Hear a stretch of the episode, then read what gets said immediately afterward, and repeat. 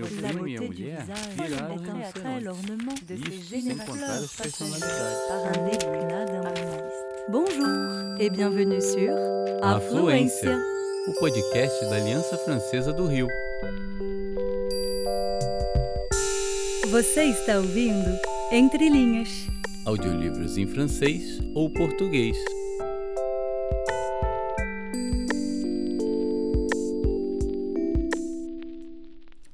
La comtesse de Ségur. Le bon petit Henri. Chapitre 1 La pauvre mère malade. Il y avait une fois une pauvre femme qui était veuve et qui vivait seule avec son petit Henri. Elle l'aimait tendrement, et elle avait bien raison de l'aimer, car jamais on n'avait vu un plus charmant enfant. Quoiqu'il n'eût encore que sept ans, il faisait tout le ménage pendant que la pauvre maman travaillait pour aller ensuite vendre son ouvrage et faire vivre son petit Henri et elle-même. Il balayait, il lavait le plancher, il faisait la cuisine, il bêchait et cultivait le jardin, et quand son ouvrage était fini, il se mettait à raccommoder ses habits, les souliers de sa maman, ou bien à faire des bancs, des tables et tout ce qu'il avait la force de fabriquer. La maison où ils vivaient était à eux. Elle était isolée. En face de leur fenêtre était une haute montagne, si haute que personne n'avait jamais pu monter jusqu'au sommet. D'ailleurs, elle était entourée d'un torrent, de murs élevés et de précipices infranchissables. Ils étaient heureux et contents. Mais un jour, la pauvre maman tomba malade. Elle ne connaissait pas de médecin. D'ailleurs, elle n'aurait pas eu d'argent pour le payer. Le pauvre Henri ne savait ce qu'il fallait faire pour la guérir. Quand elle avait soif, il lui faisait boire de l'eau, car il n'avait pas autre chose à lui donner. Il restait nuit et jour près d'elle. Il mangeait à peine un morceau de pain sec au pied de son lit, et, quand elle dormait, il la regardait et pleurait. La maladie augmenta de jour en jour, et enfin la pauvre femme fut tout à fait mourante. Elle ne pouvait ni parler, ni même avaler quoi que ce fût. Elle ne reconnaissait plus son petit Henri, qui sanglotait à genoux près de son lit. Dans son désespoir, il s'écria Fée bienfaisante, venez à mon secours, sauvez ma pauvre maman. À peine eut-il prononcé ces mots que la fenêtre s'ouvrit et qu'il vit entrer une dame richement vêtue qui lui demanda d'une voix douce Que, désirez-vous de moi, mon petit ami? Vous m'avez appelé, me voici Madame, s'écria Henri en se jetant à ses genoux et en joignant les mains, si vous êtes la fée bienfaisante, sauvez ma pauvre maman, qui va mourir et me laisser seule en ce monde. La fée regarda Henri d'un air attendri. Puis, sans mot dire, elle s'approcha de la pauvre femme, se pencha sur elle, l'examina attentivement, souffla sur son visage et dit Il n'est pas en mon pouvoir de guérir ta maman, mon pauvre enfant. C'est à toi seul qu'est réservée sa guérison, si tu as le courage d'entreprendre le voyage que je vais t'indiquer. Parlez, madame, parlez. Il n'est rien que je ne fasse pour sauver maman. Il faut, dit la fée, que tu ailles chercher la plante de vie qui croît au haut de la montagne que tu vois par cette fenêtre. Quand tu auras cette plante, tu en exprimeras le suc dans la bouche de ta maman, qui reviendra immédiatement à la vie. Je vais partir tout de suite, madame. Mais qui est-ce qui soignera ma pauvre maman pendant mon absence? Et d'ailleurs, ajouta-t-il en sanglotant plus fort, elle sera morte bien avant mon retour. Sois tranquille, pauvre enfant. Si tu vas chercher la plante de vie, ta mère n'aura besoin de rien jusqu'à ton retour, et elle restera dans l'état où tu la vois actuellement. Mais tu courras bien des dangers, tu subiras bien des fatigues avant d'avoir cette plante. Il te faudra un grand courage et une grande persévérance pour la rapporter. Je ne crains pas, madame, de manquer de courage et de persévérance. Dites-moi seulement comment je reconnaîtrai cette plante parmi toutes celles qui couvrent la montagne. Si tu arrives jusqu'en haut, tu appelleras le docteur chargé de la garde de cette plante. Tu diras que c'est moi qui t'ai envoyé, et il t'en remettra une tige. Henri remercia la fée en lui baisant les mains, prit congé de sa mère, la couvrit de baisers, mit un pain dans sa poche et sortit après avoir salué respectueusement la fée. La fée sourit en regardant ce pauvre enfant de sept ans qui partait tout seul pour gravir une montagne si dangereuse que tous ceux qui avaient tenté d'en atteindre le sommet avaient péri. Chapitre 2 Le corbeau, le coq et la grenouille. Le petit Henri marcha résolument à la montagne, qui se trouva être plus éloignée qu'elle ne paraissait. Au lieu d'y arriver en une demi-heure, comme il le croyait, il marcha toute la journée avant de se trouver au pied. Au tiers du chemin à peu près, il vit un corbeau qui s'était pris la patte dans un piège que lui avait tendu un méchant garçon. Le pauvre corbeau cherchait inutilement, inutilement à se dégager de ce piège qui le faisait cruellement souffrir. Henri courut à lui, coupa la ficelle qui tenait la patte du corbeau et le délivra. Le corbeau s'envola à tire-d'aile après avoir crié à Henri Grand merci, mon brave Henri, je te le revaudrai. Henri fut très surpris d'entendre parler un corbeau, mais il n'en continua pas moins sa route.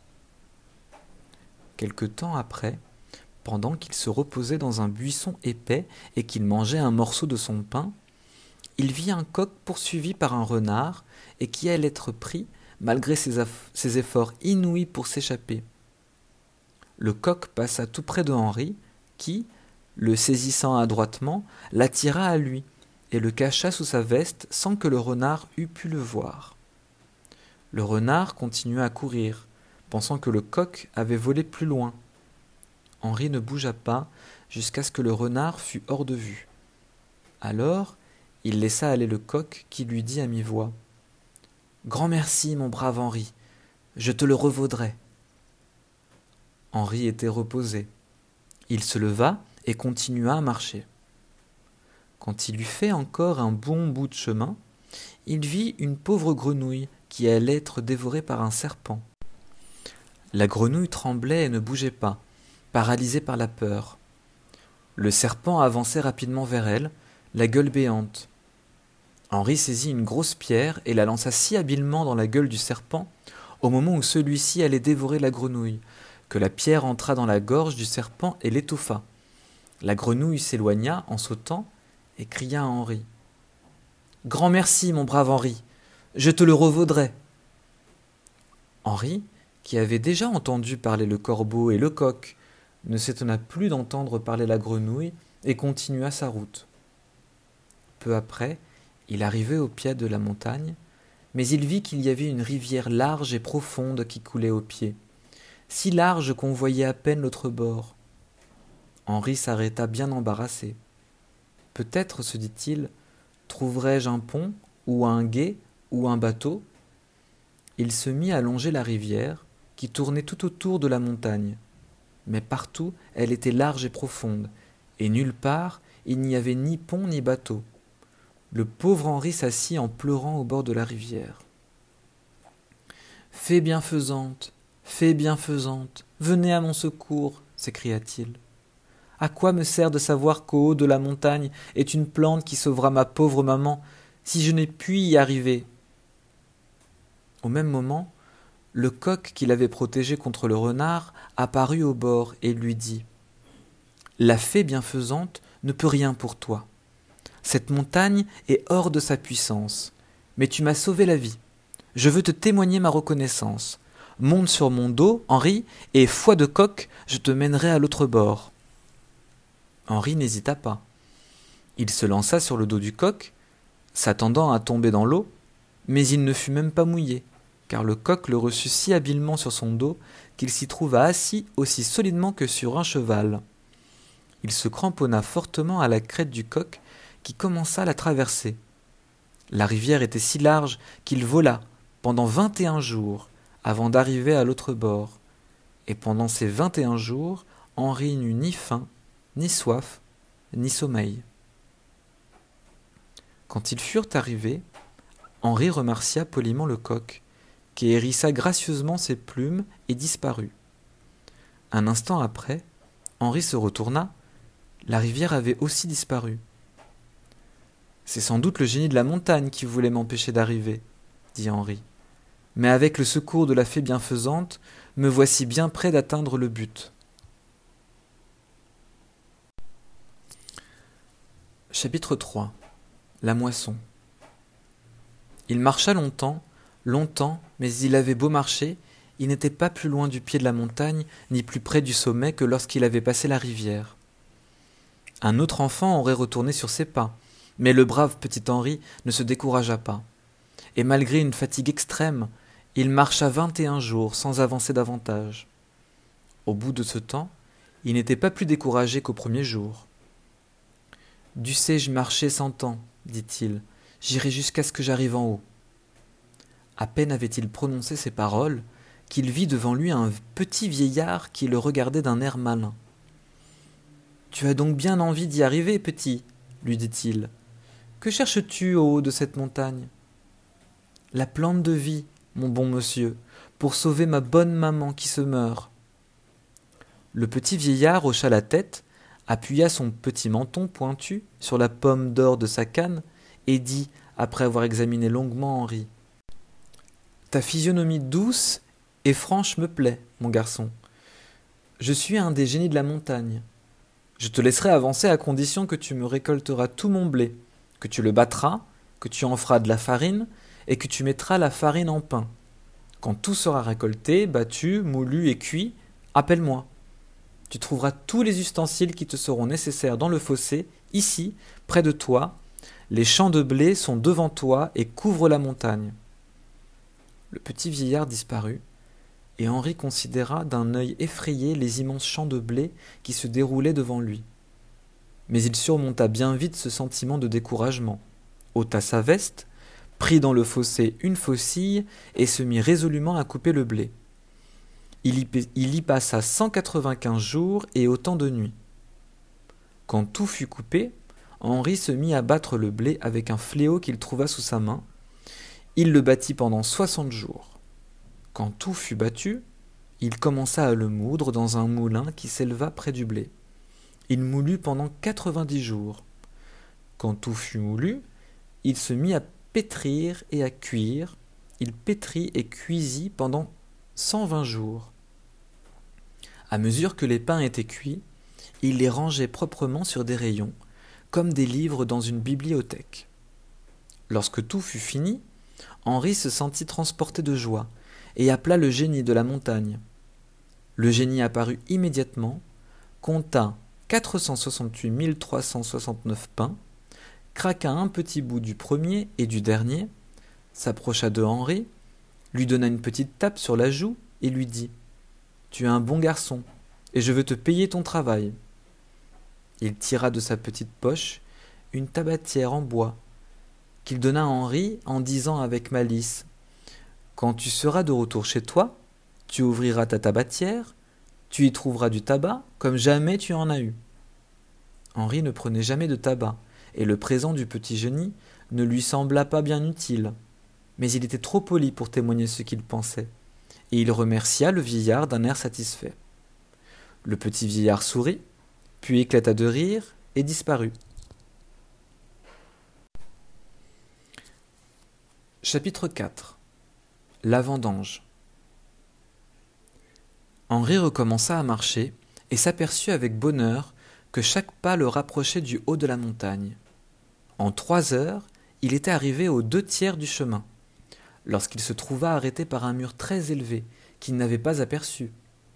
Il le longea et vit avec effroi, après trois jours de marche, que ce mur faisait le tour de la montagne, et qu'il n'y avait pas la moindre porte, la moindre ouverture par laquelle on pût pénétrer. Henri s'assit par terre et réfléchit à ce qu'il devait faire. Il se résolut à attendre. Il attendit pendant quarante-cinq jours.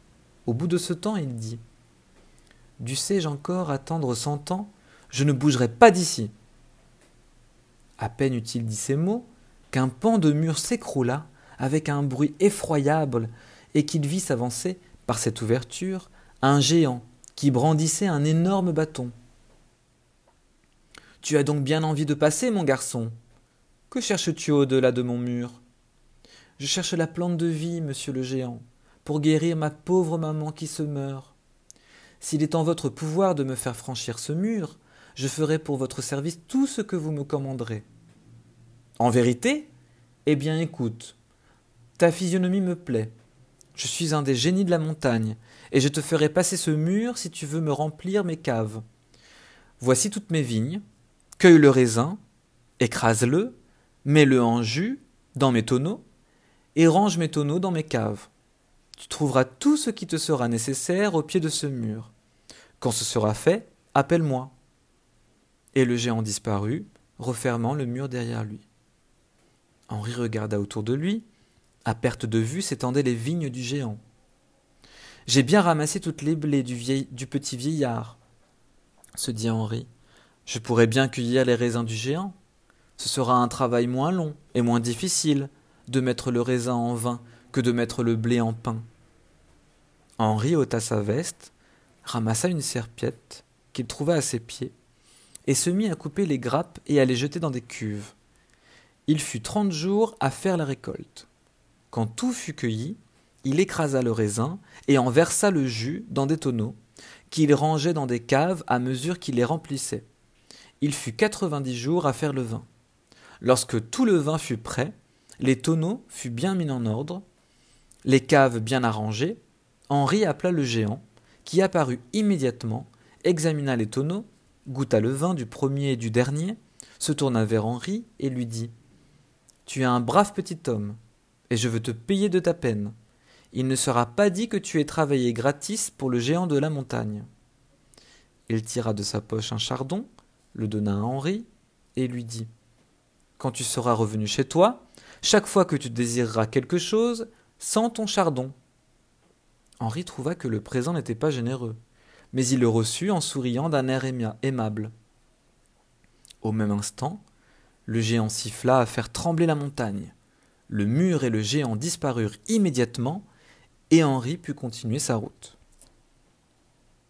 Chapitre 5 La chasse. Il n'était plus qu'à une demi-heure de marche du sommet de la montagne lorsqu'il se vit arrêté par un précipice si large qu'il était impossible de sauter de l'autre côté, et si profond qu'il n'en voyait pas le fond. Henri ne perdit pas courage. Il suivit le bord du précipice jusqu'à ce qu'il fût revenu à l'endroit d'où il était parti. Il vit alors que ce précipice tournait autour de la montagne. Hum, que faire? dit le pauvre Henri. À peine ai-je franchi un obstacle qu'il s'en élève un autre. Comment passer ce précipice? Et le pauvre enfant sentit pour la première fois ses yeux pleins de larmes. Il chercha le moyen de passer ce précipice, il n'en trouva pas, et il s'assit tristement au bord. Tout à coup, il entendit un effroyable rugissement. En se retournant, il vit à dix pas de lui un loup énorme qui le regardait avec des yeux flamboyants. Que viens-tu chercher dans mes domaines? dit le loup d'une voix formidable. Monseigneur le loup, je viens chercher la plante de vie pour ma pauvre maman qui se meurt. Si vous pouvez me faire passer ce précipice, je serai votre serviteur, dévoué pour tout ce que vous me commanderez. Eh bien, mon garçon, si tu peux attraper tout le gibier qui est dans mes forêts, oiseaux et quadrupèdes, et me les mettre en rôti et en pâté, foi de génie de la montagne, je te ferai passer de l'autre côté du précipice. Tu trouveras près de cet arbre tout ce qu'il te faut pour ta chasse et ta cuisine, et quand tu auras fini, tu m'appelleras. En disant ces mots, il disparut. Henri reprit courage. Il ramassa un arc et des flèches qu'il vit à terre et se mit à tirer sur les perdrix, les bécasses, les gélinottes, les coques de bruyère qui passaient. Mais il ne savait pas tirer et il ne tuait rien. Il y avait huit jours qu'il tirait en vain. Et il commençait à s'ennuyer. Lorsqu'il vit près de lui le corbeau qu'il avait sauvé en commençant son voyage. Tu m'as sauvé la vie, croissa le corbeau, et je t'ai dit que je te le revaudrais. Je viens tenir ma promesse, car si tu n'accomplis pas les ordres du loup, il te croquera en guise de gibier. Suis-moi, je vais faire la chasse et tu n'auras qu'à ramasser le gibet et à le faire cuire. En disant ces mots, il vola au-dessus des arbres de la forêt et se mit à tuer à coups de bec et de griffes tout le gibier qui peuplait cette forêt. Il tua ainsi pendant cent cinquante jours un million huit cent soixante mille sept cent quatre-vingt-six pièces, chevreuils, perdrix, bécasses, gélinottes, coques de bruyère et cailles. À mesure que le corbeau les tuait, Henri les dépeçait, les plumait ou les écorchait, et les faisait cuire, soit en pâté, soit en rôti. Quand tout fut cuit, il rangea tout, proprement, le long de la forêt.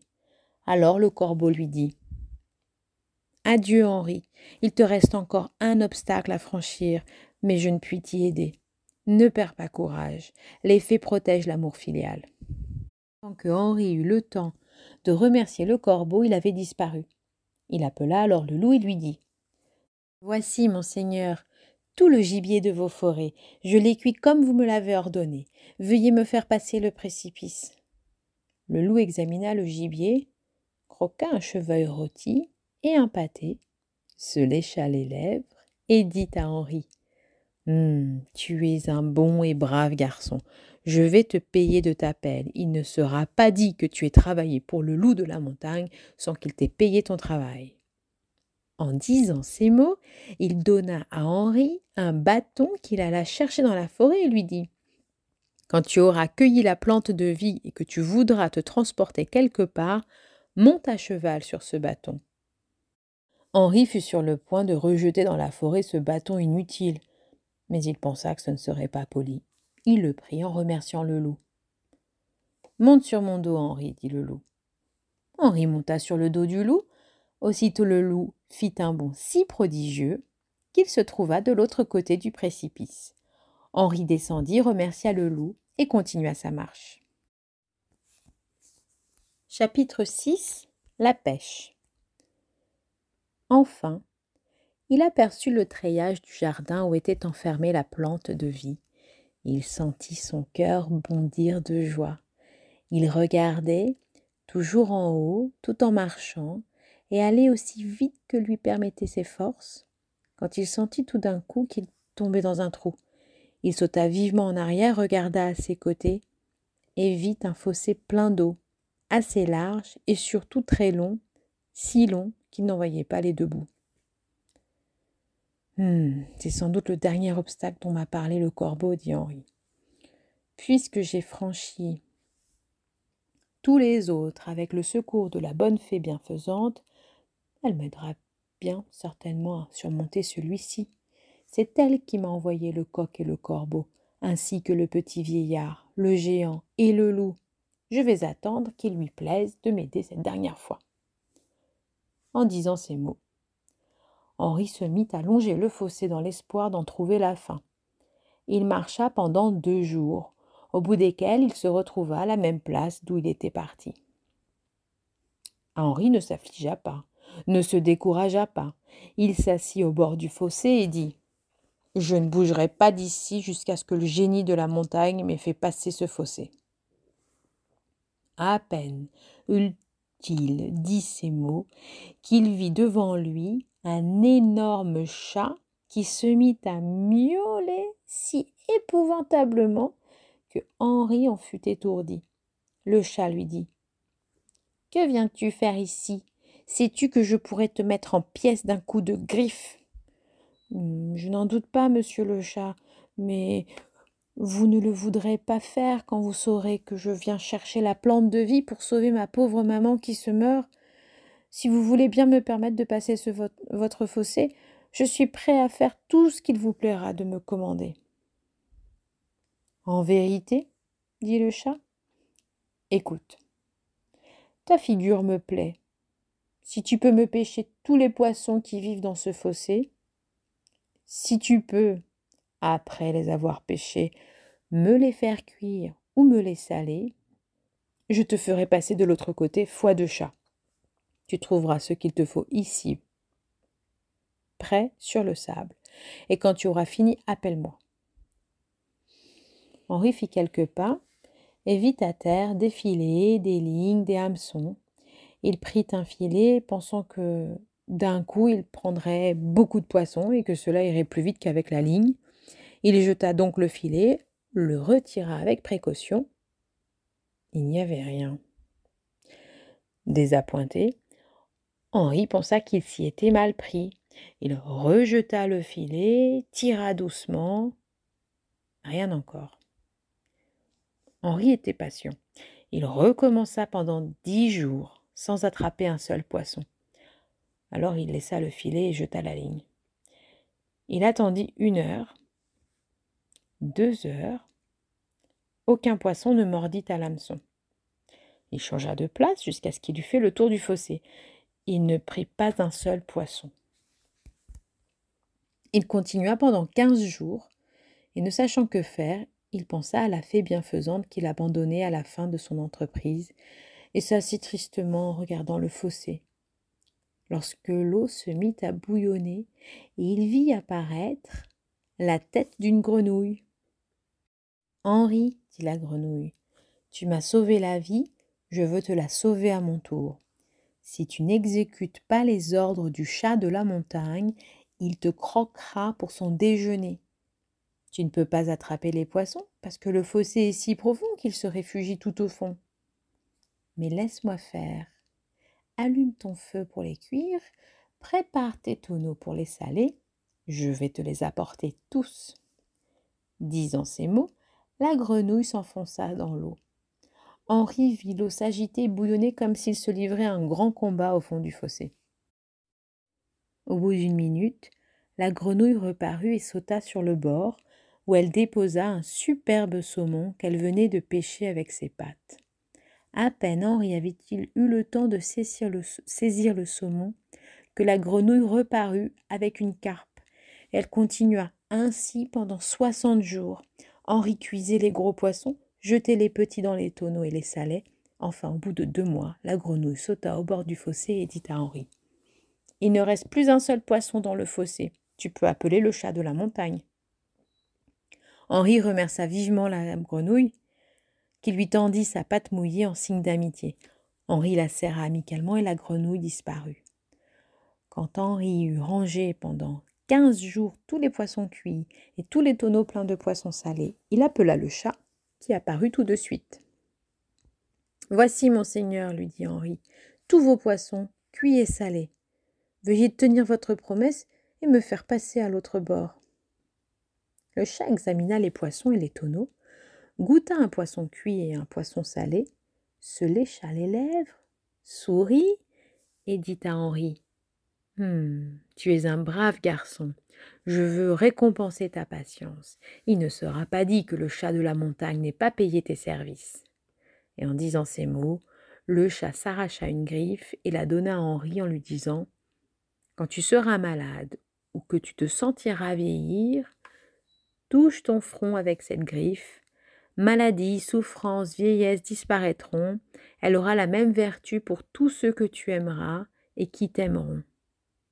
Henri remercia le chat avec effusion, prit la précieuse griffe et voulut l'essayer immédiatement, car il se sentait fatigué et souffrant. À peine la griffe eut-elle touché son front qu'il se sentit frais et dispos comme s'il sortait du lit. Le chat sourit et dit à présent monte sur ma queue. Henri obéit. À peine fut-il sur la queue du chat que cette queue s'allongea tellement qu'il se trouva à l'autre bord du fossé. Chapitre 7 La plante de vie Henri salua respectueusement le chat et courut vers le jardin de la plante de vie, qui n'était plus qu'à cent pas de lui. Il tremblait que quelque nouvel obstacle ne retardât sa marche mais il atteignit le treillage du jardin. Il chercha la porte et la trouva promptement, car le jardin n'était pas grand. Mais il y avait une si grande quantité de plantes qui lui étaient inconnues qu'il lui fut impossible de trouver la plante de vie. Il se souvint heureusement que la fée bienfaisante lui avait dit d'appeler le docteur qui cultivait ce jardin des fées, et il l'appela à haute voix. À peine l'eut-il appelé qu'il entendit du bruit dans les plantes qui étaient près de lui. et qu'il en vit sortir un petit homme haut comme un balai de cheminée. Il tenait un livre sous le bras, avait des lunettes sur son nez crochu et portait un grand manteau noir de docteur. Que cherchez-vous, petit? dit le docteur en se redressant. Comment avez-vous pu parvenir jusqu'ici Monsieur le docteur, je viens de la part de la fée bienfaisante vous demander la plante de vie pour guérir ma pauvre maman qui se meurt. Ceux qui viennent de la part de la fée bienfaisante, dit le petit docteur en soulevant son chapeau, sont les bienvenus. Venez, petit, je vais vous donner la plante que vous cherchez. Il s'enfonça dans le jardin botanique, où Henri eut quelque peine à le suivre parce qu'il disparaissait entièrement sous les tiges. Enfin, ils arrivèrent près d'une plante isolée. Le petit docteur tira une petite serpette de sa petite poche, en coupa une tige et la donna à Henri en lui disant Voici, faites-en l'usage que vous a prescrit la fée. Mais ne la laissez pas sortir de vos mains, car si vous la posez n'importe où, elle vous échappera sans que vous puissiez jamais la ravoir.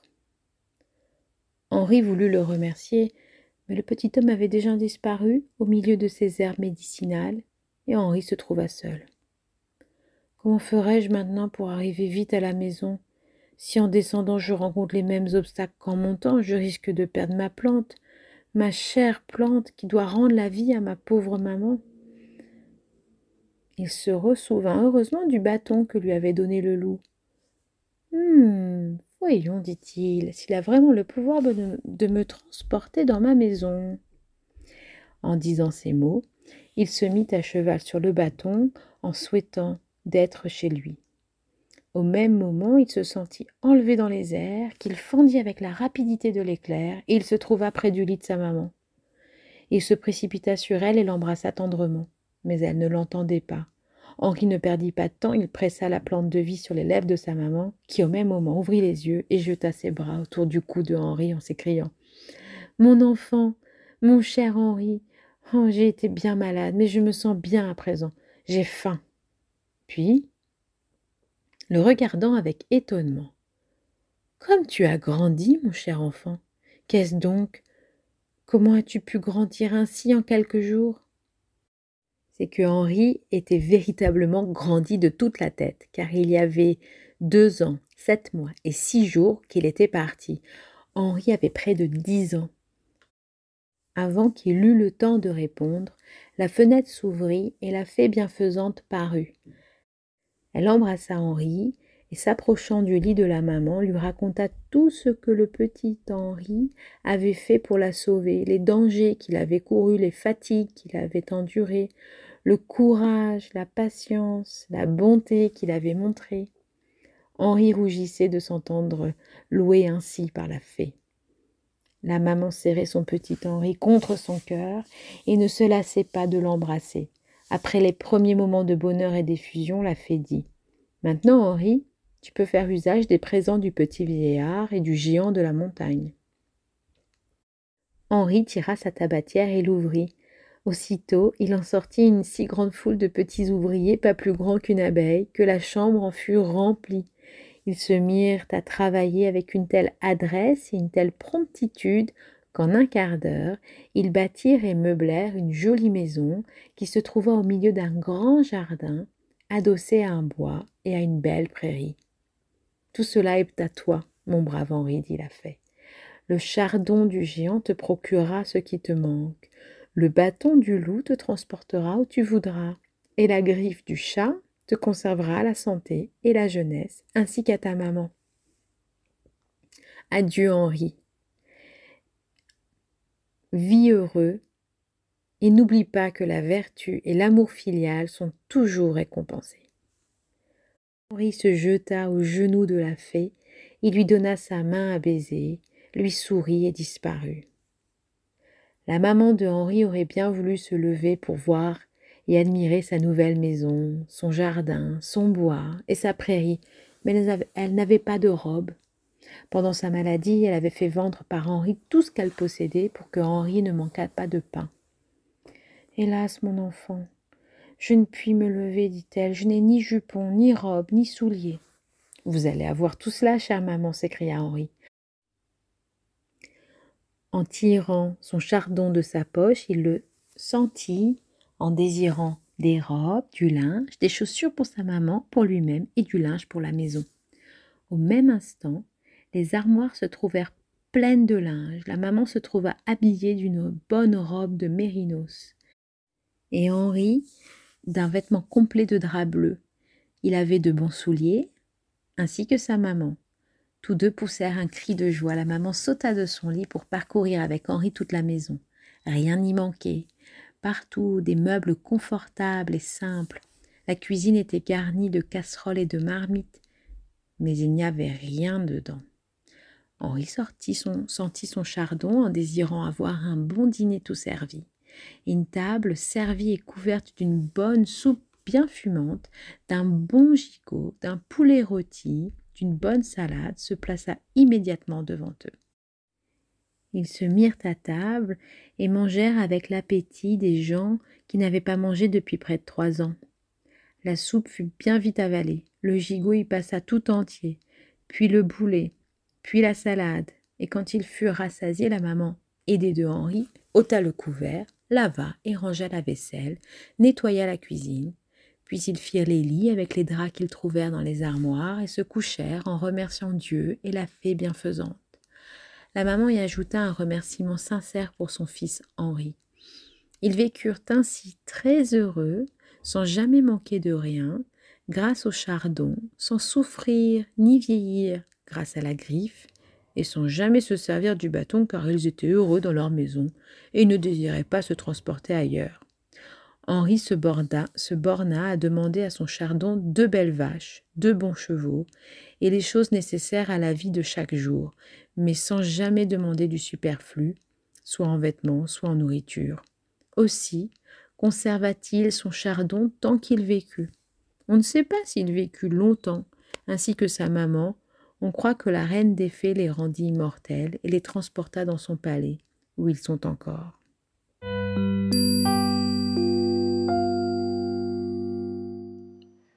Histoire de la princesse Rosette. Chapitre 1 La ferme. Il y avait un roi et une reine qui avaient trois filles. Ils aimaient beaucoup les deux aînées qui s'appelaient Orangine et Roussette et qui étaient jumelles. Elles étaient belles et spirituelles, mais pas bonnes. Elles ressemblaient en cela au roi et à la reine. La plus jeune des princesses, qui avait trois ans de moins que ses sœurs, s'appelait Rosette. Elle était aussi jolie qu'aimable, aussi bonne que belle. Elle avait pour marraine la fée puissante ce qui donnait de la jalousie à Orangine et à Roussette, lesquelles n'avaient pas eu de fée pour marraine. Quelques jours après la naissance de Rosette, le roi et la reine l'envoyèrent en nourrice à la campagne, chez une bonne fermière. Elle y vécut très heureuse pendant quinze années, sans que le roi et la reine vinssent la voir une seule fois. Ils envoyaient tous les ans à la fermière une petite somme d'argent pour payer la dépense de Rosette, faisaient demander de ses nouvelles, mais ne la faisaient jamais venir chez eux et ne s'occupaient pas du tout de son éducation. Rosette eût été mal élevée et ignorante, si sa bonne marraine la fée puissante ne lui avait envoyé des maîtres et ne lui avait fourni tout ce qui lui était nécessaire. C'est ainsi que Rosette apprit à lire, à écrire, à compter, à travailler. C'est ainsi qu'elle devint très habile musicienne, qu'elle sut dessiner et parler plusieurs langues étrangères. Rosette était la plus jolie, la plus belle, la plus aimable et la plus excellente princesse du monde entier. Jamais Rosette n'avait désobéi à sa nourrice et à sa marraine. Aussi jamais elle n'était grondée.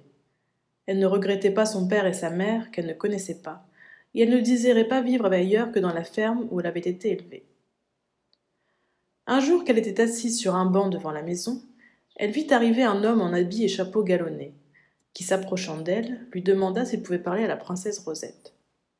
Oui, sans doute, répondit Rosette, car c'est moi qui suis la princesse Rosette.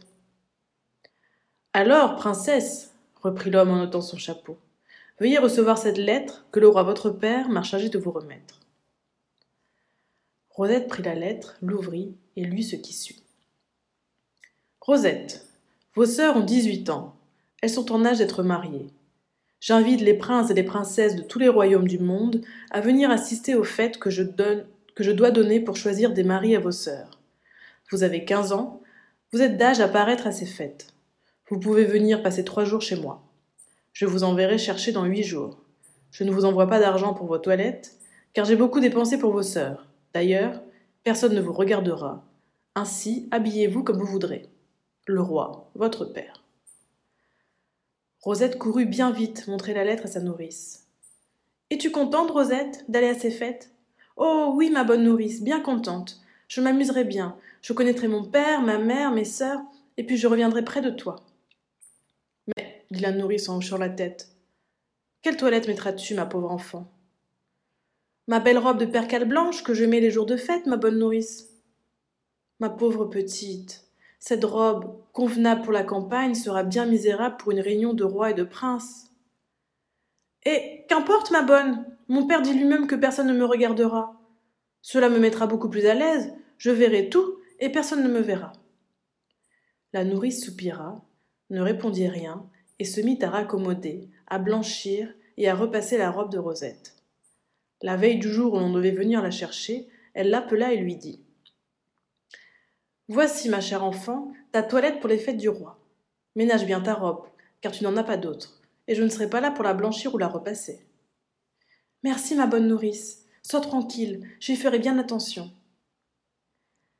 La nourrice réunit dans une petite caisse la robe, un jupon blanc, des bas de coton, des souliers de peau noire et un petit bouquet de fleurs que Rosette devait mettre dans ses cheveux. Au moment où elle allait fermer la caisse, la fenêtre s'ouvrit et la fée puissante entra. Tu vas donc à la cour du roi ton père, ma chère Rosette dit la fée. Oui, chère marraine, j'y vais pour trois jours. Et quelle toilette as-tu préparée pour ces trois jours? Voici ma marraine, regardez. Et elle montra la caisse encore ouverte. La fée sourit, tira un flacon de sa poche et dit Je veux que ma Rosette fasse sensation par sa toilette. Ceci n'est pas digne d'elle. Elle ouvrit le flacon et versa une goutte de liqueur sur sa robe.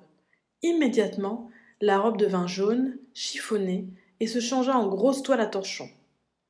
Une autre goutte sur les bas en fit de gros bas de fil aux ailes bleues. Une troisième goutte sur le bouquet en fit une aile de poule. Les souliers devinrent de gros chaussons de lisière. Voilà, dit-elle d'un air gracieux. Comment je veux que paraisse ma Rosette? Je veux que tu mettes tout cela, Rosette. Et pour compléter ta parure, voici un collier, une attache pour ta coiffure et des bracelets. En disant ces mots, elle tira de sa poche et mit dans la caisse un collier de noisettes, une attache de nèfles et des bracelets en haricots secs. Elle baisa le front de Rosette stupéfaite et disparut. Rosette et la nourrice se regardaient ébahis. Enfin, la nourrice éclata en sanglots. C'était bien la peine de me donner tant de mal pour cette pauvre robe. Le premier torchon venu aurait aussi bien fait l'affaire. Oh, Rosette, ma pauvre Rosette, n'allez pas au fait, prétextez une maladie. Non, dit Rosette, ce serait désobligeant pour ma marraine. Je suis sûre que celle qu'elle fait, fait le fait pour mon bien, car elle est bien plus sage que moi. J'irai donc, et je mettrai tout ce que ma marraine m'a laissé. Et la bonne Rosette ne s'occupa pas davantage de sa toilette. Elle se coucha et dormit bien tranquillement. Le lendemain, à peine était-elle coiffée et habillée, que le carrosse du roi vint la prendre. Elle embrassa sa nourrice, fit mettre sa petite caisse dans la voiture et partit. 2. Rosette à la cour du roi son père, première journée. On ne fut que deux heures en route, car la ville du roi n'était qu'à six lieues de la ferme de Rosette. Quand Rosette arriva, elle fut étonnée de voir qu'on la faisait descendre dans une petite cour sale. Un page l'attendait. Venez, princesse, je suis chargé de vous conduire dans votre appartement. Ne pourrais-je voir la reine? demanda timidement Rosette. Vous la verrez, princesse, dans deux heures, quand on se réunira pour dîner. En attendant, vous pourrez faire votre toilette. Rosette suivit le page, qui la mena dans un long corridor, au bout duquel était un escalier. Elle monta, monta longtemps, avant d'arriver à un autre corridor où était la chambre qui lui était destinée. C'était une petite chambre en mansarde, à peine meublée. La reine avait logé Rosette dans une chambre de servante. Le page déposa la caissette de Rosette dans un coin et lui dit d'un air embarrassé Veuillez m'excuser, princesse, si je vous ai amenée dans cette chambre si indigne de vous. La reine a disposé de tous ses appartements pour les rois et reines invités. Il n'y en restait plus, et. Bien, bien, dit Rosette en souriant. Je ne vous en veux nullement de mon logement, je m'y trouverai très bien. Je viendrai vous chercher, princesse, pour vous mener chez le roi et la reine, quand l'heure sera venue. Je serai prête, dit Rosette. Au revoir, jolie page. Rosette se mit à défaire sa caisse. Elle avait le cœur un peu gros. Elle tira en soupirant sa sale robe en toile à torchon et le reste de sa toilette. Et elle commença à se coiffer devant un morceau de glace qu'elle trouva dans un coin de la chambre. Elle était si adroite, elle arrangea si bien ses beaux cheveux, blonds, son aile de poule et l'attache faite de nèfles, que sa coiffure la rendait dix fois plus jolie. Quand elle fut chaussée et qu'elle eut revêtu sa robe, qu'elle ne fut pas surprise en voyant que sa robe était devenue une robe de brocart d'or brodée de rubis d'une beauté merveilleuse. Ses gros chaussons étaient de petits souliers en satin blanc, rattachés par une boucle d'un seul rubis d'une beauté idéale.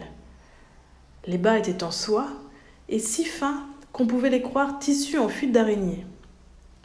Son collier était en rubis entouré de gros diamants. Ses bracelets étaient en diamants les plus beaux qu'on eût jamais vus. Elle courut à sa glace et vit que l'aile de poule était devenue une aigrette magnifique et que la tache en nèfle était une escarboucle d'une telle beauté, d'un tel éclat, qu'une fée seule pouvait en avoir aussi d'aussi belle.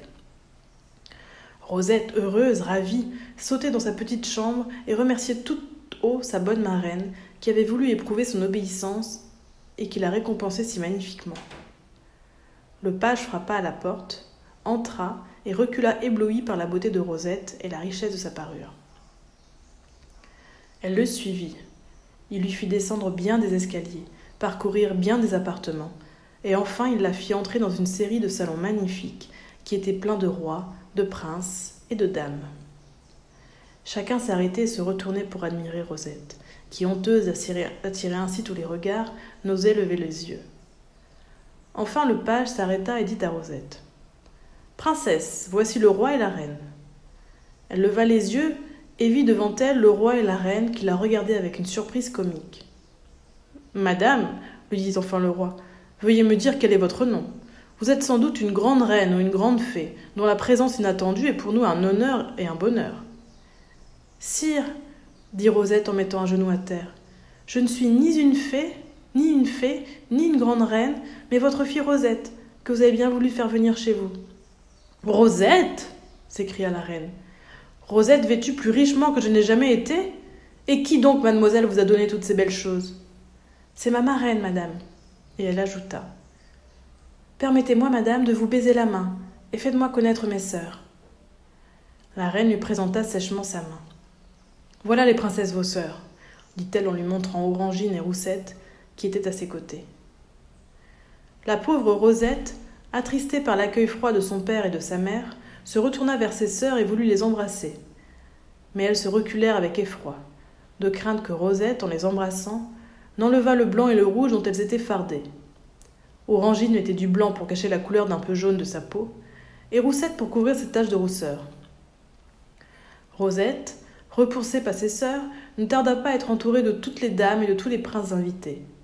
Comme elle causait avec grâce et bonté, et qu'elle parlait diverses langues, elle charma tous ceux qui l'approchaient. Orangine et Roussette étaient d'une jalousie affreuse. Le roi et la reine étaient furieux, car Rosette absorbait toute l'attention. Personne ne s'occupait de ses sœurs. À table, le jeune roi charmant, qui avait le plus beau et le plus grand de tous les royaumes, et qu'Orangine espérait épouser, se plaça à côté de Rosette et fut occupé d'elle pendant tout le repas. Après le dîner, pour forcer les regards de se tourner vers elle, Orangine et Roussette proposèrent de chanter. Elle chantait très bien et s'accompagnait de la harpe. Rosette, qui était bonne et qui désirait que ses sœurs l'aimassent, applaudit tant qu'elle put le chant de ses sœurs et vanta leur talent. Orangine, au lieu d'être touchée de ce généreux sentiment, espéra jouer un mauvais tour à Rosette en l'engageant à chanter à son tour. Rosette s'en défendit modestement. Ses sœurs, qui pensèrent qu'elle ne savait pas chanter, insistèrent vivement. La reine elle-même, désirant humilier la pauvre Rosette, se joignit à Orangine et à Roussette et lui ordonna de chanter. Rosette fit un salut à la reine. J'obéis, dit-elle. Elle prit la harpe. La grâce de son maintien étonna ses sœurs. Quand elle commença à préluder sur la harpe, elles auraient bien voulu l'arrêter, car elles virent que le talent de Rosette était bien supérieur au leur. Mais quand elle chanta de sa voix belle et mélodieuse, une romance composée par elle sur le bonheur d'être bonne et d'être aimée de sa famille, il y eut un tel frémissement d'admiration, un enthousiasme si général, que ses sœurs faillirent s'évanouir de dépit. Le roi charmant semblait transporté d'admiration. Il s'approcha de Rosette, les yeux mouillés de larmes, et lui dit Charmante et aimable princesse, jamais une voix plus douce n'a frappé mes oreilles. Je serais heureux de vous entendre encore. Rosette, qui s'était aperçue de la jalousie de ses sœurs, s'excusa en disant qu'elle était fatiguée. Mais le roi charmant, qui avait de l'esprit et de la pénétration, devina le vrai motif du refus de Rosette et l'en admira davantage. La reine, irritée des succès de Rosette, termina de bonne heure la soirée. Chacun rentra chez soi. Rosette se déshabilla. Elle ôta sa robe et le reste de sa parure, et mit le tout dans une magnifique caisse en ébène qui se trouva dans sa chambre sans qu'elle sût comment. Elle retrouva dans sa caisse de bois la robe en torchon, l'aile de poule, les noisettes, les nèfles, les haricots, les chaussons et les bas bleus. Elle ne s'en inquiéta plus, certaine que sa marraine viendrait à son secours. Elle s'attrista un peu de la froideur de ses parents, de la jalousie de ses sœurs.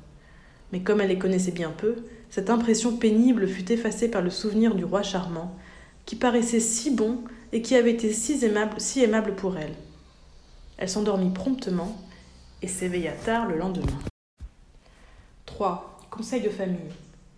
Pendant que Rosette n'était occupée que de pensées riantes et bienveillantes, le roi, la reine et les princesses Orangine et Roussette, étouffés de colère, ils s'étaient réunis tous quatre chez la reine. C'est affreux, disaient les princesses, d'avoir fait venir cette odieuse Rosette, qui a des parures éblouissantes, qui se fait regarder et admirer par tous les nigauds de rois et de princes.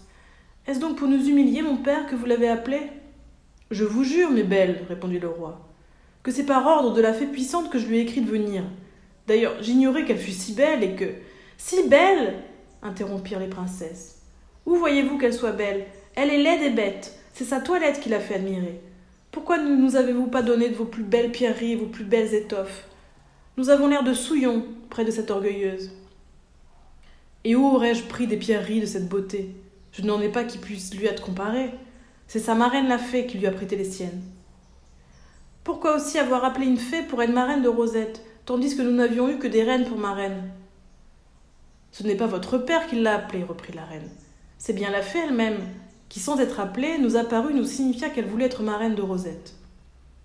Il ne s'agit pas de se, quereller, dit le roi, mais de trouver un moyen pour nous débarrasser de Rosette et empêcher le roi charmant de la revoir. Rien de plus facile, dit la reine. Je la ferai dépouiller demain de ses bijoux et de ses belles robes. Je la ferai emmener par mes gens, et on la ramènera à sa, sa ferme, d'où elle ne sortira plus jamais. À peine la reine eut-elle achevé ces mots, que la fée puissante parut, l'air menaçant et irrité. Si vous touchez à Rosette, dit-elle d'une voix tonnante, si vous ne la gardez ici, et si vous ne la faites assister à toutes les fêtes, vous ressentirez les effets de ma colère. Vous, roi indigne, vous, reine sans cœur, vous serez changés en crapaud, et vous, filles et sœurs détestables, vous deviendrez des vipères. Osez maintenant toucher à Rosette. En disant ces paroles, elle disparut. Le roi, la reine et les princesses, terrifiés, se séparèrent sans oser prononcer une parole, mais la rage dans le cœur. Les princesses dormirent peu et furent encore plus furieuses le lendemain, quand elles virent leurs yeux battus, leurs traits contractés par la méchanceté. Elles eurent beau mettre du rouge, du blanc, battre leurs femmes, elles n'en furent pas plus jolies. Le roi et la reine se désolaient autant que les princesses, et ne voyaient pas de remède à leur chagrin. Seconde journée. Une grosse servante apporta à Rosette du pain et du lait, et lui offrit ses services pour l'habiller. Rosette, qui ne souciait pas que la grosse servante vît la métamorphose de sa toilette, la remercia et dit qu'elle avait l'habitude de s'habiller de se coiffer seule. Elle commença sa toilette. Quand elle se fut bien lavée, bien peignée, elle se coiffa et voulut mettre dans ses cheveux la superbe escarboucle de la veille. Mais elle vit avec surprise que le coffre d'ébène avait disparu. À sa place était la petite caisse de bois, avec un papier dessus. Elle le prit et lut. Vos effets sont chez vous, Rosette. Revêtez comme hier les vêtements que vous avez apportés de la ferme. Rosette n'hésita pas. certaine que sa marraine viendrait à son secours. Elle arrangea son aile de poule d'une manière différente de la veille, ainsi que l'attache en nèfle, mit sa robe, sa chaussure, son collier et ses bracelets. Ensuite, elle alla se poser devant la glace. Quand elle s'y regarda, elle demeura éblouie. Elle avait le plus ravissant et le plus riche costume de cheval. La robe était une amazone en velours bleu de ciel, avec des boutons de perles grosses comme des noix. Le bas était bordé d'une torsade de perles grosses comme des noisettes. Elle était coiffée d'une petite toque en velours bleu de ciel, avec une plume d'une blancheur éblouissante, qui retombait jusqu'à sa taille et qui était rattachée par une perle d'une grosseur et d'une beauté inouïe. Les brodequins étaient également en velours bleu, brodés de perles et d'or. Les bracelets et le collier étaient en perles si belles qu'une seule eût payé tout le palais du roi. Au moment où elle allait quitter sa chambre pour suivre le page qui frappait à la porte, une voix dit à son oreille Rosette, ne montez pas d'autre cheval que celui qui vous, vous présentera le roi charmant. Elle se retourna, ne vit personne, et ne douta pas que cet avis ne lui vînt de sa marraine. Merci, chère marraine, dit-elle à demi-voix. Elle sentit un doux baiser sur sa joue et sourit avec bonheur et reconnaissance. Le page la mena, comme la veille, dans les salons où elle produisit plus d'effet encore. Son air doux et bon, sa ravissante figure, sa tournure élégante, sa toilette magnifique, captivèrent tous les regards et tous les cœurs. Le roi charmant, qui l'attendait, alla au devant d'elle, lui offrit son bras et la mena jusque près du roi et de la reine, qui la reçurent avec plus de froideur encore que la veille. Orangine et Roussette crevaient de dépit à la vue de la nouvelle toilette de Rosette. Elles ne voulurent même pas lui dire bonjour. Rosette restait un peu embarrassée de cet accueil. Le roi charmant, voyant son embarras, s'approcha d'elle et lui demanda la permission d'être son chevalier pendant la chasse dans la forêt. Ce sera un grand plaisir pour moi, sire, répondit Rosette, qui ne savait pas dissimuler. Il me semble, dit-il, que je suis votre frère, tant je me sens d'affection pour vous, charmante princesse. Permettez-moi de ne pas vous quitter et de vous défendre envers et contre tous. Ce sera pour moi un honneur et un plaisir que d'être en compagnie d'un roi si digne du nom qu'il porte. Le roi charmant fut ravi de cette réponse, et malgré le dépit d'Orangine et de Roussette, et leur tentative pour l'attirer vers elle, il ne bougea plus d'auprès de Rosette. Après le déjeuner, on descendit dans la cour d'honneur pour monter à cheval.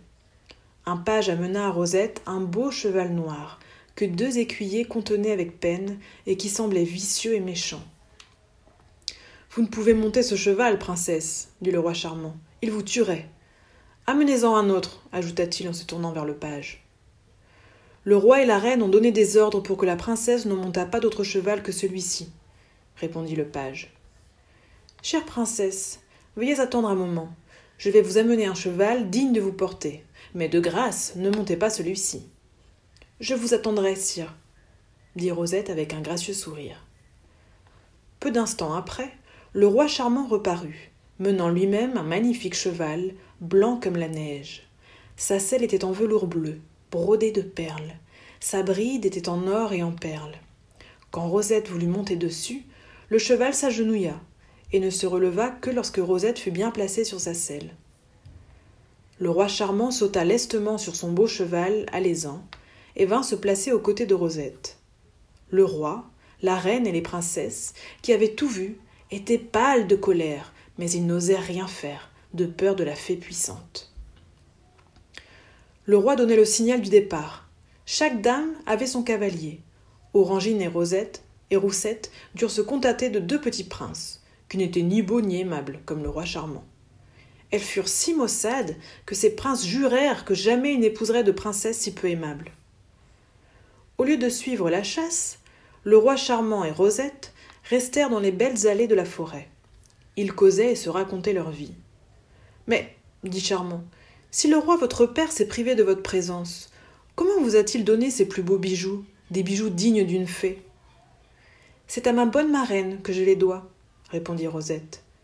Et elle raconta au roi comme quoi elle avait été élevée dans une ferme, comme quoi elle devait tout ce qu'elle savait et tout ce qu'elle valait à la fée puissante, qui avait veillé à son éducation et qui lui donnait tout ce qu'elle pouvait désirer.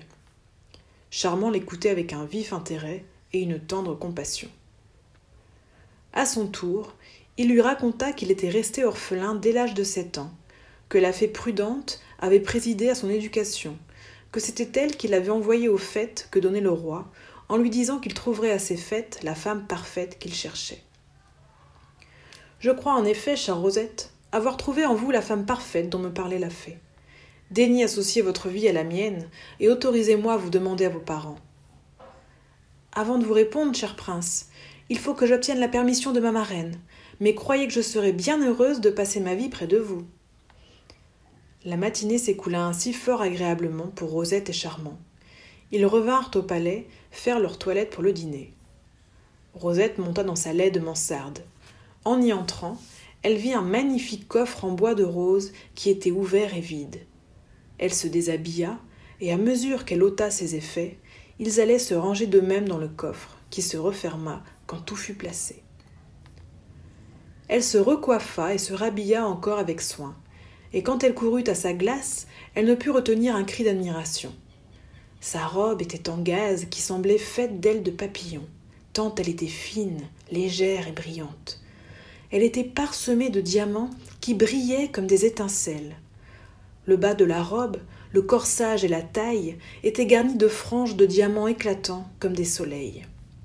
Sa tête était à moitié couverte d'une résille de diamants terminée par de gros glands de diamants qui tombaient jusque sur son cou. Chaque diamant était gros comme une poire et valait un royaume. Son collier, ses bracelets étaient en diamants si gros et si étincelants qu'ils faisaient mal aux yeux lorsqu'on les regardait fixement. Rosette remercia tendrement sa marraine et sentit encore sur sa joue le doux baiser du matin. Elle suivit le page, entra dans les salons, le roi charmant l'attendait à la porte, lui offrit son bras, la mena jusqu'au salon où étaient le roi et la reine. Rosette alla les saluer. Charmant vit avec indignation les regards furieux que jetaient à la pauvre Rosette le roi, la reine et les princesses. Comme le matin, il resta près d'elle, et fut témoin de l'admiration qu'inspirait Rosette et du dépit de ses sœurs. Rosette était triste de se voir l'objet de la haine de son père, de sa mère et de ses sœurs. Charmant s'aperçut de sa tristesse et lui en demanda la cause. Elle la lui dit franchement. Quand donc, chère Rosette, me permettrez-vous de vous demander à votre père? Dans mon royaume, tout le monde vous aimera, et moi plus que tous les autres. Demain, cher prince, je vous transmettrai la réponse de ma marraine, que j'interrogerai à ce sujet. On alla dîner. Charmant se plaça près de Rosette, qui causa de la manière la plus, agréable. Après dîner, le roi donna des ordres pour que le bal commençât. Orangine et Roussette, qui prenaient des leçons de danse depuis dix ans, dansèrent très bien, mais sans grâce. Elles savaient que Rosette n'avait jamais eu l'occasion de danser, de sorte qu'elles annoncèrent d'un air moqueur que c'était au tour de Rosette. La modeste Rosette s'en défendit vivement, parce qu'il lui répugnait de se montrer en public et d'attirer les regards. Mais plus elle se défendait, et plus les envieuses sœurs insistaient, espérant qu'elle allait enfin avoir l'humiliation d'un échec. La reine mit fin au débat, en commandant impérieusement à Rosette d'exécuter la danse de ses sœurs. Rosette se mit en devoir d'obéir à la reine. Charmant, voyant son embarras, lui dit Je serai votre cavalier, chère Rosette. Quand vous ne saurez pas un pas, laissez-moi l'exécuter seul. Merci, cher prince. Je reconnais là votre bonté. Je vous accepte avec joie pour cavalier, et j'espère que je ne vous ferai pas rougir. Rosette et Charmant commencèrent. Jamais on n'avait vu une danse plus gracieuse, plus vive, plus légère. Chacun les regardait avec une admiration croissante. C'était tellement supérieur à la danse d'Orangine et de Roussette que celles-ci, ne pouvant plus contenir leur fureur, voulurent s'élancer sur Rosette pour la souffleter et lui arracher ses diamants. Le roi et la reine, qui ne les perdaient pas de vue et qui devinèrent leur intention, les arrêtèrent et leur dirent à l'oreille Prenez garde à la fée puissante, patience, demain sera le dernier jour. Quand la danse fut terminée, les applaudissements éclatèrent de toutes parts, et chacun demanda avec insistance, avec instance à Rosette et Charmant de recommencer. Comme ils n'étaient pas fatigués, ils ne voulurent pas se faire prier, et exécutèrent une danse nouvelle, plus gracieuse et plus légère encore que la précédente. Pour le coup, Orangine et Roussette n'y tinrent plus. La colère les suffoquait. Elles s'évanouirent, on les emporta sans connaissance. Leurs visages étaient tellement enlaidis par la colère et l'envie qu'elles n'étaient plus jolies du tout. Personne ne les plaignait, parce que tout le monde voyait leur jalousie et leur méchanceté. Les applaudissements et l'enthousiasme pour Rosette devinrent si bruyants que pour s'y soustraire, elle se réfugia dans le jardin, où Charmant la suivit. Ils se promenèrent le reste de la soirée et s'entretinrent de leurs projets d'avenir. Si la fée puissante permettait à Rosette d'unir sa vie à celle de Charmant. Les diamants de Rosette brillaient d'un tel éclat que les allées où il marchait, les bosquets où il s'asseyait, semblaient éclairés par mille étoiles. Il fallut enfin se séparer. À demain, dit Charmant. J'espère demain pouvoir dire à toujours. Rosette monta dans sa chambre. Quand elle fut déshabillée, sa riche parure alla se ranger dans un coffre plus beau que les précédents. Il était en ivoire sculpté, garni de clous en turquoise. Quand Rosette fut déshabillée et couchée, elle éteignit sa bougie et dit à mi-voix Ma chère, ma bonne marraine, que dois-je répondre demain au roi charmant? Dictez ma réponse, chère marraine. Quoi que vous m'ordonniez, je vous obéirai. Dites oui, ma chère Rosette, répondit la voix douce de la fée. C'est moi qui ai arrangé ce mariage. C'est pour vous faire connaître le roi charmant que j'ai forcé votre père à vous faire assister à ses fêtes. Rosette remercia la bonne fée et s'endormit après avoir senti sur ses deux joues le baiser maternel de sa protectrice. Troisième et dernière journée. Pendant que Rosette dormait paisiblement, le roi, la reine, Orangine et Roussette rugissaient de colère, se querellaient, s'accusaient réciproquement des succès de Rosette et de leur propre humiliation. Un dernier espoir leur restait. Le lendemain devait avoir lieu une course en char. Chaque char, attelé de deux chevaux, devait être conduit par une dame. On résolut de donner à Rosette un char très élevé et versant, attelé de deux jeunes chevaux fougueux et non dressés. Le roi charmant n'aura pas, dit la reine, un char et des chevaux de rechange comme le cheval de sel de ce matin. Il était facile de prendre un des siens, mais il ne pourra pas trouver un char tout attelé. La consolante pensée que Rosette pouvait être tuée ou grièvement blessée et défigurée le lendemain ramena la paix entre ces quatre méchantes personnes. Elles allèrent se coucher, rêvant au meilleur moyen de se débarrasser de Rosette, si la course en char ne suffisait pas. Orangine et Roussette dormirent peu, de sorte qu'elles étaient encore plus laides et plus défaites que la veille. Rosette, qui avait la conscience tranquille et le cœur content, reposa paisiblement toute la nuit. Elle avait été fatiguée de sa journée, et elle dormit tard dans la matinée. Quand elle s'éveilla, elle avait à peine le temps de faire sa toilette. La grosse fille de basse-cour lui apporta sa tasse de lait et son morceau de pain bis. C'étaient les ordres de la reine, qui voulait qu'elle fût traitée comme une servante. Rosette n'était pas difficile. Elle mangea son pain grossier et son lait avec appétit et commença sa toilette. Le coffre d'ivoire avait disparu.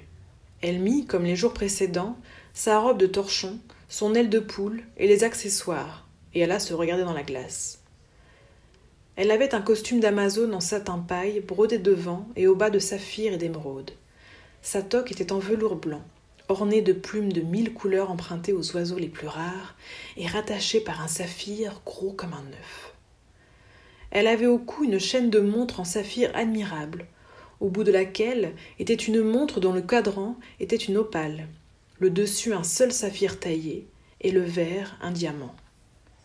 Cette montre allait toujours, ne se dérangeait jamais, et n'avait jamais besoin d'être remontée.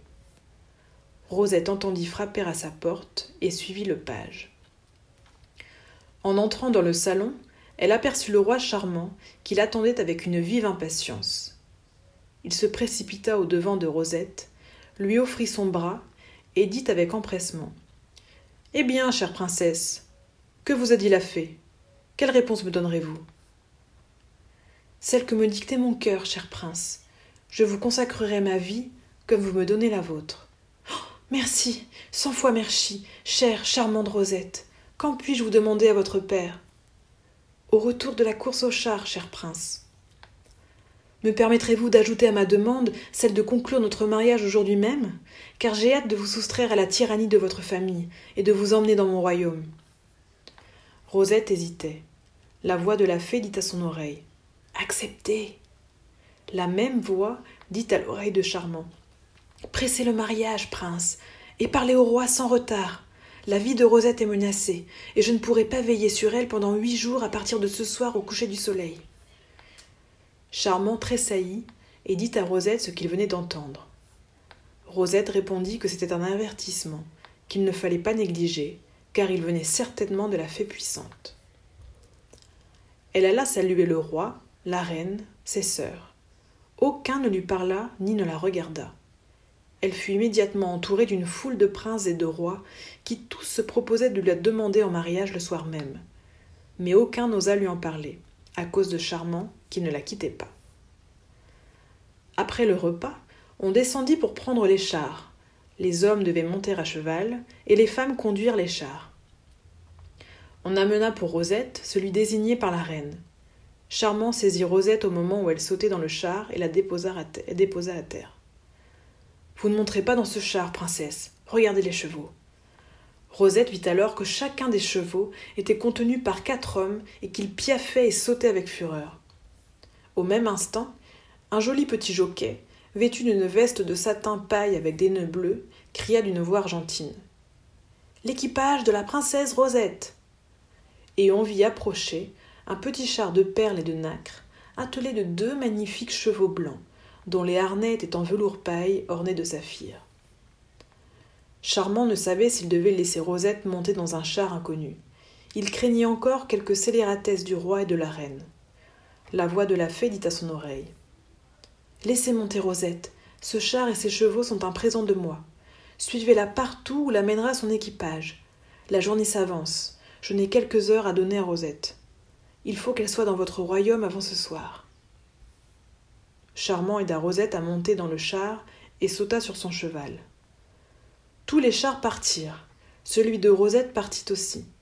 Charmant ne les quittait pas d'un pas. Au bout de quelques instants, deux chars montés par des femmes voilées cherchèrent à devancer celui de Rosette. L'un d'eux se précipita avec une telle force contre celui de Rosette qu'il l'eut inévitablement mis en pièces, si ce char n'eût pas été fabriqué par les fées. Ce fut donc le char lourd et massif qui fut brisé.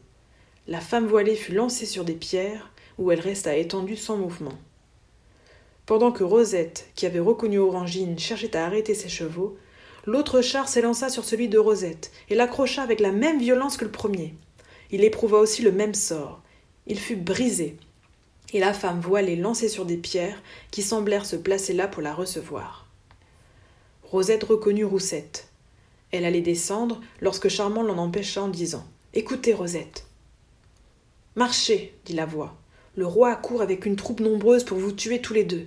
Le soleil se couche dans peu d'heures. Je n'ai que le temps de vous sauver. Laissez aller mes chevaux. Abandonnez le vôtre, roi Charmant. Charmant sauta dans le char près de Rosette, qui était plus morte que vive. Les chevaux partirent avec une vitesse telle qu'ils faisaient plus de vingt lieues à l'heure. Pendant longtemps ils se virent poursuivis par le roi, suivis d'une troupe nombreuse d'hommes armés, mais qui ne purent lutter contre des chevaux faits. Le char volait toujours avec rapidité. Les chevaux redoublaient tellement de vitesse qu'ils finirent par faire cent lieues à l'heure. Ils coururent ainsi pendant six heures, au bout desquelles ils s'arrêtèrent au pied de l'escalier du roi charmant. Tout le palais était illuminé. Toute la cour, en habit de fête, attendait le roi au bas du perron. Le roi et Rosette, surpris, ne savaient comment s'expliquer cette réception inattendue. À peine Charmant eut-il aidé Rosette à descendre du char, qu'ils virent devant eux la fée puissante, qui lui dit Soyez les bienvenus dans vos états, roi charmant. Suivez-moi. Tout est préparé pour votre mariage. Menez Rosette dans son appartement pour qu'elle change de toilette, pendant que je vous expliquerai ce que vous ne pouvez comprendre dans les événements de cette journée. J'ai encore une heure à moi. La fée et Charmant menèrent Rosette dans un appartement orné et meublé avec le goût le plus exquis. Il y trouva des femmes pour la servir. Je viendrai vous chercher dans peu, chère Rosette, dit la fée, car mes instants sont comptés. Elle sortit avec Charmant et lui dit La haine du roi et de la reine contre Rosette était devenue si violente qu'ils étaient résolus à braver ma vengeance et à se défaire de Rosette. Voyant que leur ruse de la course en char n'avait pas réussi, puisque j'ai substitué mes chevaux à ceux qui devaient tuer Rosette, ils résolurent d'employer la force. Le roi s'entoura d'une troupe de brigands qui lui jurèrent tous une aveugle obéissance. Ils coururent sur vos traces, et comme le roi voyait votre amour pour Rosette et qu'il prévoyait que vous la défendriez jusqu'à la mort, il résolut de vous sacrifier aussi à sa haine. Orangine et Roussette, qui ignoraient ce dernier projet du roi, tentèrent de faire mourir Rosette par le moyen que vous avez vu, en brisant son char, petit et léger, avec les leurs, pesants et massifs.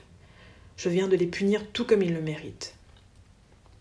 Orangine et Roussette ont eu la figure tellement meurtrie par les pierres qu'elles sont devenues affreuses. Je les ai fait revenir de leur évanouissement, j'ai guéri leurs blessures, mais en laissant les hideuses cicatrices qui les défigurent. J'ai changé leurs riches costumes en ceux de pauvres paysannes, et je les ai mariées sur le champ avec deux palefreniers brutaux qui ont mission de les battre et maltraiter jusqu'à ce que leur cœur soit changé, ce qui n'arrivera sans doute jamais. Quant au roi et à la reine, je les ai métamorphosés en bêtes de somme, et je les ai donnés à des maîtres méchants et exigeants qui leur feront expier leur scélératesse à l'égard de Rosette. De plus, ils sont tous quatre transportés dans votre royaume, et condamnés à entendre sans cesse louer Rosette et son époux. Il me reste une recommandation à vous faire, cher prince. Cachez Rosette à la punition que j'ai dû infliger à ses parents et à ses sœurs. Elle est si bonne que son bonheur en serait troublé, et je ne veux ni ne dois faire grâce à des méchants dont le cœur est vicieux et incorrigible. Charmant remercia vivement la fée et lui promit le secret. Ils allèrent chercher Rosette, qui était revêtue de la robe de noces préparée par la fée.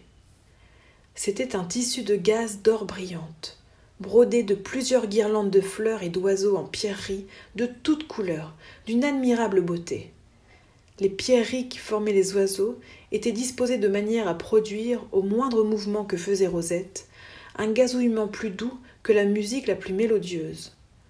Rosette était coiffée d'une couronne de fleurs en pierreries plus belles encore que celles de la robe. Son cou et ses bras étaient entourés d'escarboucles qui brillaient comme des soleils. Charmant resta ébloui de la beauté de Rosette. La fée le tira de son extase en lui disant Vite, vite, marchons Je n'ai plus qu'une demi-heure, après laquelle je dois me rendre près de la reine des fées, où je perds toute ma puissance pendant huit jours. Nous sommes toutes soumises à cette loi dont rien ne peut nous affranchir. Charmant présenta la main à Rosette. La fée les précédait. Ils marchèrent vers la chapelle qui était si splendidement éclairée. Charmant et Rosette reçurent la bénédiction nuptiale. En rentrant dans les salons, ils s'aperçurent que la fée avait disparu. Comme ils étaient sûrs de la recevoir dans huit jours, ils ne s'en affligèrent pas. Le roi présenta la nouvelle reine à toute sa cour. Tout le monde la trouva aussi charmante, aussi bonne que le roi, et chacun se sentit disposé à l'aimer comme on aimait le roi.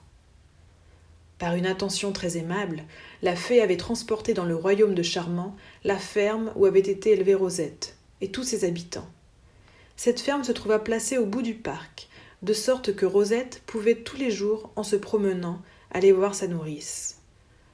La fée avait eu soin aussi de transporter dans le palais de Rosette les coffres qui contenaient les riches toilettes des fêtes auxquelles Rosette avait assisté. Rosette et Charmant furent heureux. Ils s'aimèrent toujours tendrement. Rosette ne connut jamais la terrible punition de son père, de sa mère et de ses sœurs.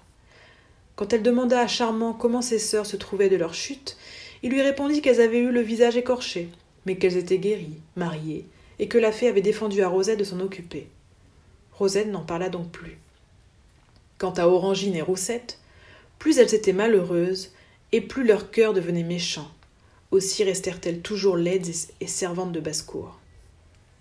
Le roi et la reine, changés en bêtes de somme, n'eurent d'autre consolation que de se donner des coups de dents, des coups de pied. Ils furent obligés de mener leur maître aux fêtes qui se donnèrent pour le mariage de Rosette, et ils manquèrent de crever de rage en entendant les éloges qu'on lui prodiguait, et en la voyant passer, belle, radieuse et adorée de Charmant. Ils ne devaient revenir à leur forme première que lorsque leur cœur serait changé. On dit que depuis six mille ans, ils sont toujours bêtes de somme.